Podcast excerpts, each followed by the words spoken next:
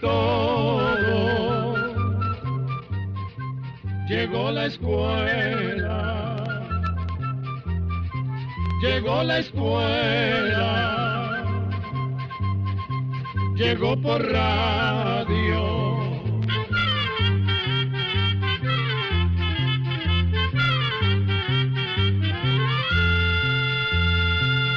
Oigamos la respuesta. Es el programa que les trae a ustedes el Instituto Centroamericano de Extensión de la Cultura, ICQ. Como es época de Navidad, vamos a contarles hoy dos cuentos.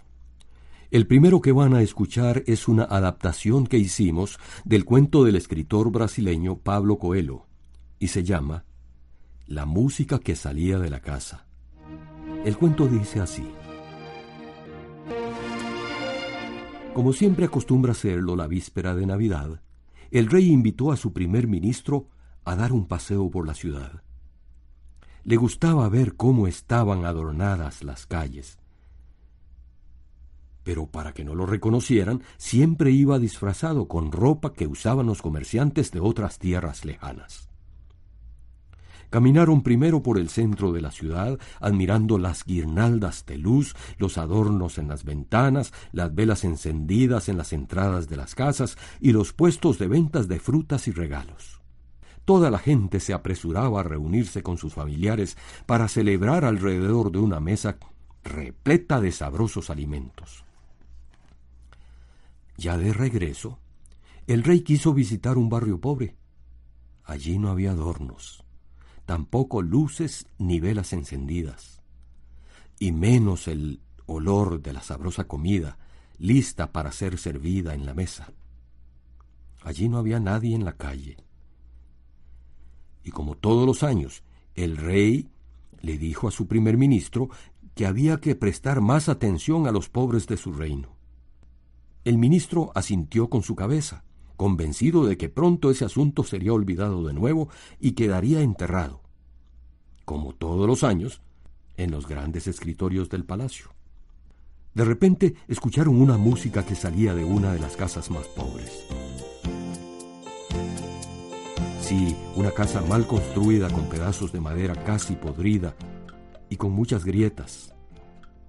Por una de esas rendijas pudieron darse cuenta de lo que sucedía en el interior de esa casa, y lo que vieron no lo podían entender. Un viejo en una silla de ruedas que parecía estar llorando, una joven completamente calva que bailaba, y un muchacho de mirada triste tocando un tambor y cantando una canción de Navidad. Intrigados, el rey y su ministro tocaron la puerta. El joven dejó de tocar y abrió. Somos comerciantes y buscamos un lugar para dormir. Hemos oído la música y nos dimos cuenta que están todavía levantados, dijo el rey. Pueden quedarse en algún hotel de la ciudad. Desgraciadamente no podemos ayudarlos. A pesar de la música, en esta casa reina la tristeza y el sufrimiento les respondió el viejo que estaba sentado en la silla de ruedas. Ya cuando estaban por irse, el viejo volvió a decirles, Vean, todo es por culpa mía.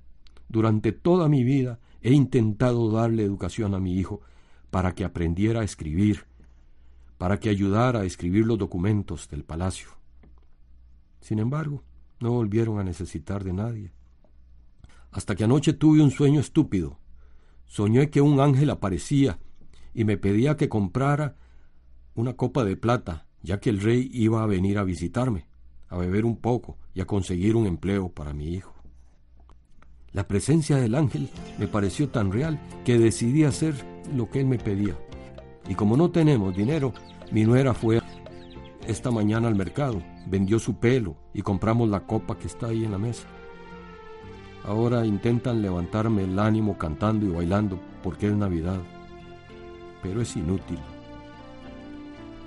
El rey vio la copa de plata, pidió que le sirvieran un poco de agua porque tenía sed y antes de marcharse le dijo a la familia, miren qué coincidencia, Hoy precisamente hemos estado con el primer ministro en el palacio y nos contó que la semana que viene van a volver a necesitar de una persona que escriba los documentos de la corte.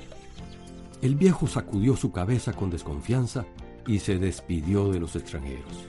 Sin embargo, para su sorpresa, al día siguiente fue leído un decreto real en todas las calles del pueblo donde se comunicaba que el palacio necesitaba de una persona que supiera escribir. Llegó el esperado día. La sala estaba repleta de gente deseosa de competir para el puesto. Cuando el primer ministro entró, les pidió a todos que prepararan sus hojas, el tintero y sus plumas, y les dijo, Este es el tema que tienen que desarrollar. ¿Por qué un anciano llora? Una mujer calva baila y un muchacho triste canta. Un murmullo de asombro se escuchó en la sala. Nadie sabía contar una historia como esa. Nadie, salvo un joven con ropa humilde, sentado en un rincón de la sala, que sonrió y comenzó a escribir.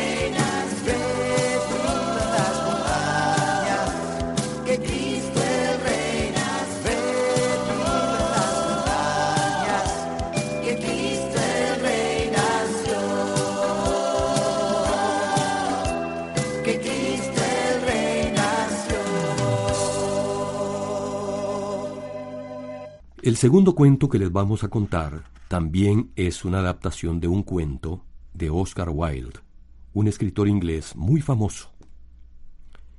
El cuento se llama El gigante egoísta. Escuchémoslo.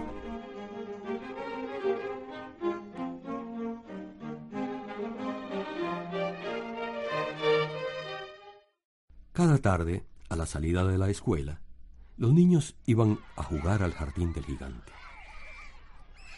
Era un jardín amplio y hermoso, con árboles con flores y cubierto de césped verde y muy suave. Por todas partes del jardín se habían flores luminosas como estrellas. También ese jardín tenía bellos árboles donde los pájaros cantaban con tanta dulzura que los niños dejaban de jugar para escuchar sus trinos.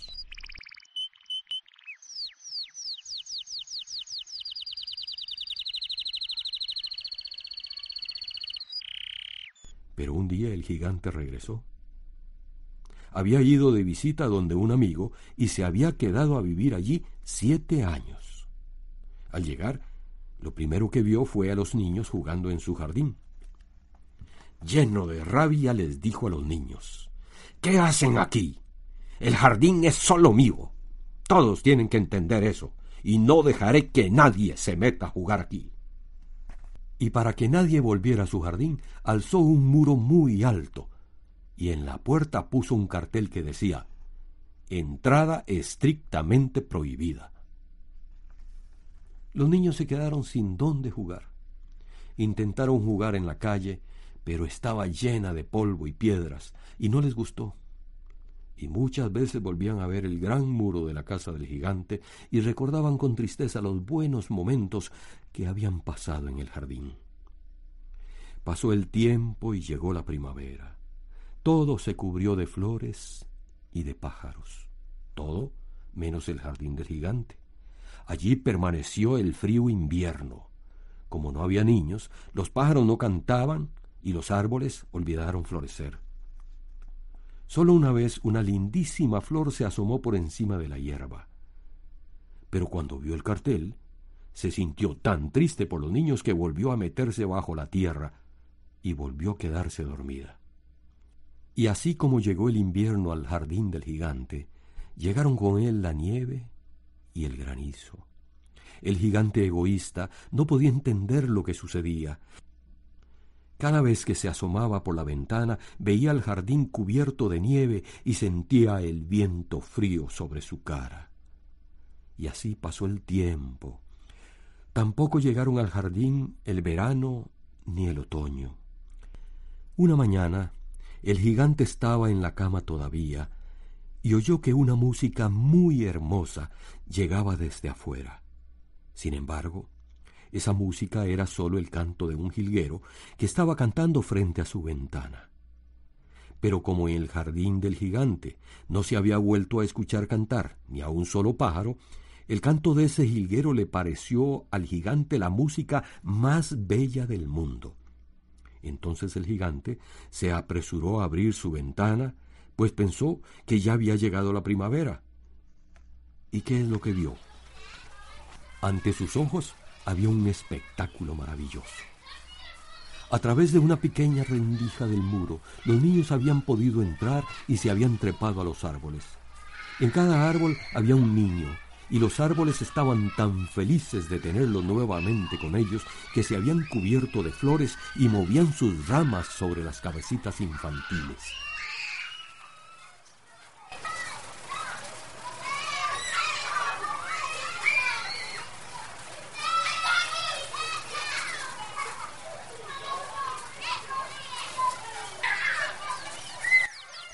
Los pájaros revoloteaban cantando alrededor de los niños y los pequeños se reían. Todo era muy hermoso. Solo en un rincón del jardín el invierno reinaba todavía.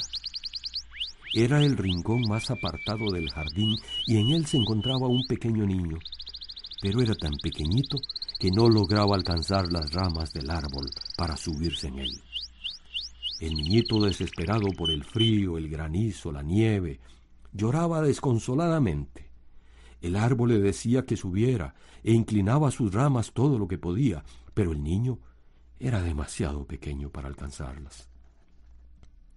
Cuando el gigante vio lo que estaba sucediendo, sintió que su corazón se le derretía y se dio cuenta de lo egoísta que había sido y por qué sólo el frío invierno era el que vivía en su jardín. Bajó entonces la escalera, abrió la puerta de su casa y entró en el jardín. Pero en cuanto lo vieron los niños, se aterrorizaron, salieron al escape y el jardín quedó en invierno otra vez. Solo el pequeño niño que estaba en el rincón más apartado no escapó porque tenía los ojos tan llenos de lágrimas que no vio venir al gigante. Entonces el gigante se acercó por detrás, lo tomó gentilmente entre sus manos y lo subió al árbol. El árbol floreció de repente, y los pájaros llegaron a cantar entre sus ramas, y el niño abrazó el cuello del gigante y lo besó. Y los otros niños, cuando vieron que el gigante ya no era malo, volvieron corriendo alegremente, y con ellos regresó la primavera al jardín. El gigante se sintió muy feliz. Les dijo a los niños que ese jardín era de ellos también, y tomando un hacha enorme echó abajo el muro. A mediodía, cuando la gente se dirigía al mercado, pudieron ver al gigante jugando con los niños en el jardín más hermoso que jamás habían visto. El gigante y los niños jugaron todo el día, y al llegar la noche, los niños se despidieron del gigante. Pero no llegó a despedirse el niño pequeño, aquel que el gigante había subido al árbol. Entonces el gigante le preguntó a los otros niños y ninguno de los niños lo conocía, ni sabían siquiera dónde vivía. Pasó el tiempo y el gigante envejeció. No podía ya jugar con los niños, pero los veía sentados desde su sillón y escuchaba sus risas y el canto de los pájaros. Pero a pesar de que era muy feliz con los niños, siempre extrañaba al niño pequeño, al que le había ayudado a subirse al árbol. Una mañana, cuando se estaba vistiendo, miró por su ventana y en el rincón más lejano del jardín vio que había un árbol completamente cubierto de flores blancas y debajo del árbol estaba parado el pequeñito a quien tanto había echado de menos. Bajó lo más rápido que pudo la escalera y se acercó al pequeño. Y lleno de rabia le preguntó al pequeño que qué le había sucedido y quién le había hecho tanto daño, pues en las manos del pequeño niño había huellas de clavos y también había huellas de clavos en sus pies. El niño sonriente le respondió, no, son las huellas del amor. El gigante entonces cayó arrodillado a sus pies y un extraño temor lo invadió. Pero el niño le dijo que no tuviera miedo, que una vez él le había dejado jugar en su jardín, pero que hoy iba a ir a jugar junto a él a otro jardín que era el paraíso. Y cuando los niños llegaron, se encontraron al gigante muerto debajo del árbol. Parecía dormido y su cuerpo estaba todo cubierto de flores blancas. Así llegamos a un programa más de Oigamos la Respuesta. Pero le esperamos mañana, si Dios quiere, aquí por esta su emisora y a la misma hora, mándenos sus preguntas al apartado 2948-1000 San José, Costa Rica. También nos puede llamar a los teléfonos 22 25 52 38 o 22 25 53 38 o mándenos un fax al 22 25 22 27. También le damos el correo electrónico isq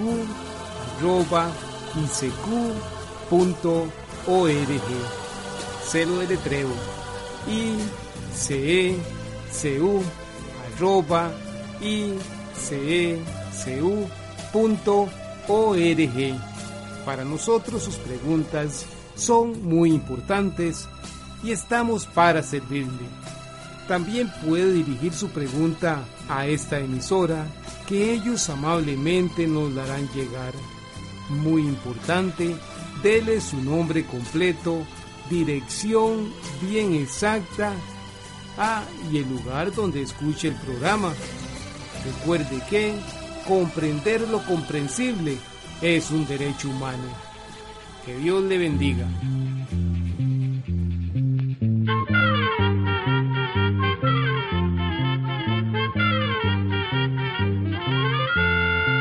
Llegó el momento de despedirnos. Se va a la escuela,